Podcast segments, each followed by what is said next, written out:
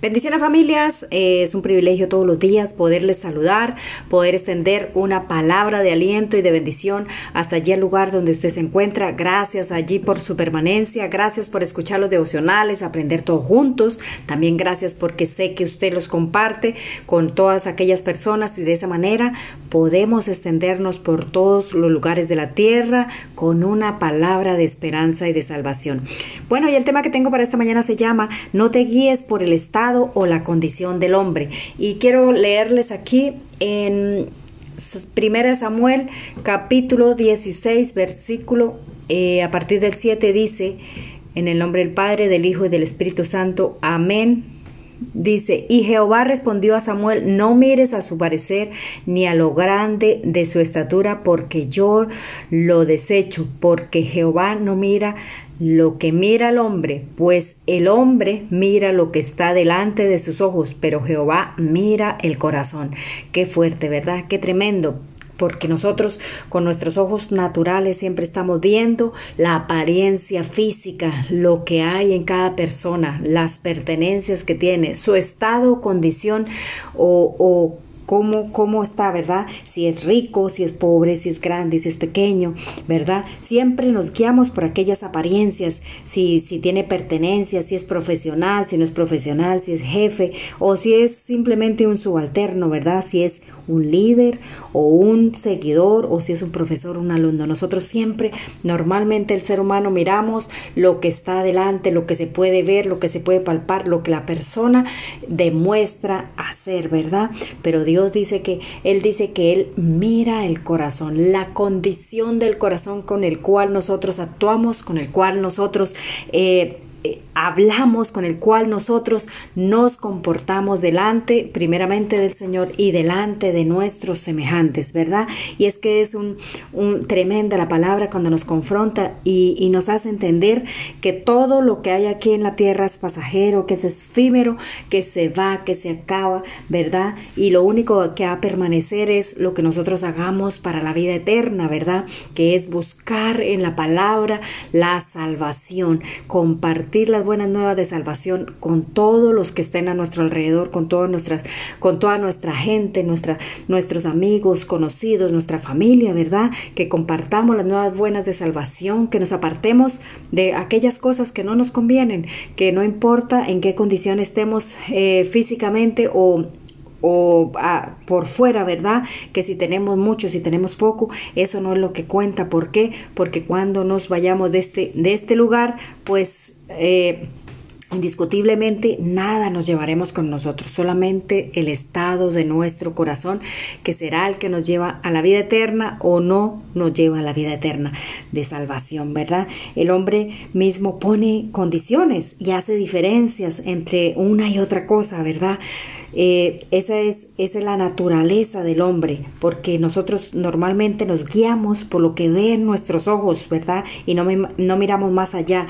Si nosotros siempre estamos viendo si sabe más, si sabe menos, si manda más o solamente recibe órdenes, ¿verdad? El Señor no ve eso, el Señor no tiene posición, el Señor no mira estado o condición externa. El Señor quiere tu corazón, porque en Él es el que emana la vida. Si tu corazón está delante del Señor, buscándole conforme a su palabra, haciendo verdaderamente cambios, actuando, eh, hablando eh, con buenas maneras, con buenas costumbres, o sea, que todo lo que haga sea sincero delante del Señor primeramente y para con las personas, que no haya, que no haya engaño, que no haya eh, otra cosa, que, que, actúe de una manera natural para bien y para servir y para estar bien con las demás personas que le rodean, ¿verdad?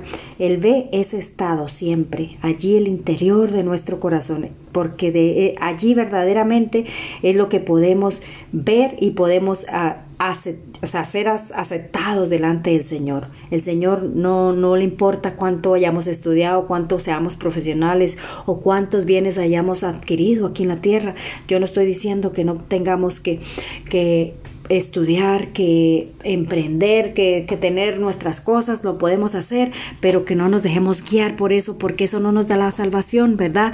Que no nos o no miramos, no miremos a otra persona por encima del hombro, porque, eh, mm, o sea, todos somos iguales a todos. El Señor nos hizo en la misma posición, en la misma condición para tener salvación, ¿verdad? Delante de Él todos somos iguales, delante de Él simplemente somos pecadores, delante de Él simplemente la diferencia la hace el interior del corazón, del corazón. Aquel al que es humilde, el Señor lo exalta y aquel al que es prepotente y orgulloso, el Señor lo humilla delante de las demás personas, ¿verdad?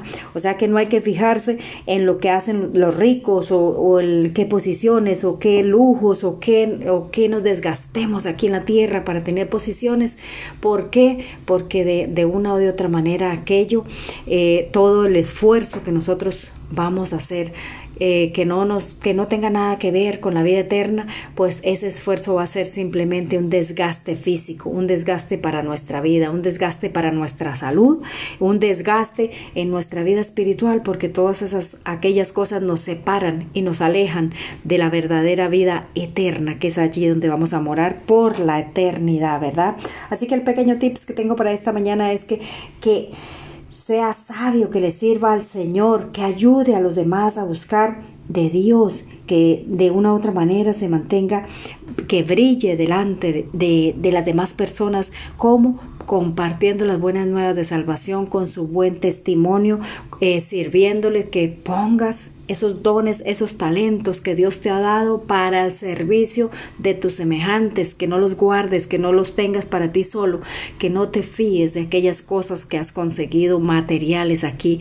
Puedes tener el mejor carro, el más caro, el más costoso, la mejor casa, la mejor hacienda, lo mejor que sea, pero no pongas tus ojos allí en aquellas cosas porque eso es efímero, porque el día que nosotros la muerte nos visite, aquí nos va a arrebatar no solamente lo más valioso que tenemos aquí, que es la vida, sino que también nos va a arrebatar toda nuestra ilusión y nuestra esperanza. Si nosotros no presentamos nuestra esperanza en nuestro corazón cada día ante el Señor. Así que ese es el pequeño tips que tengo para esta mañana y quiero orar, dar gracias al Señor por, por su infinita misericordia, porque Él es un Dios que permanece fiel para con nosotros y verdadero, que nos perdona y nos limpia, Señor, de toda maldad y de todo pecado, Señor.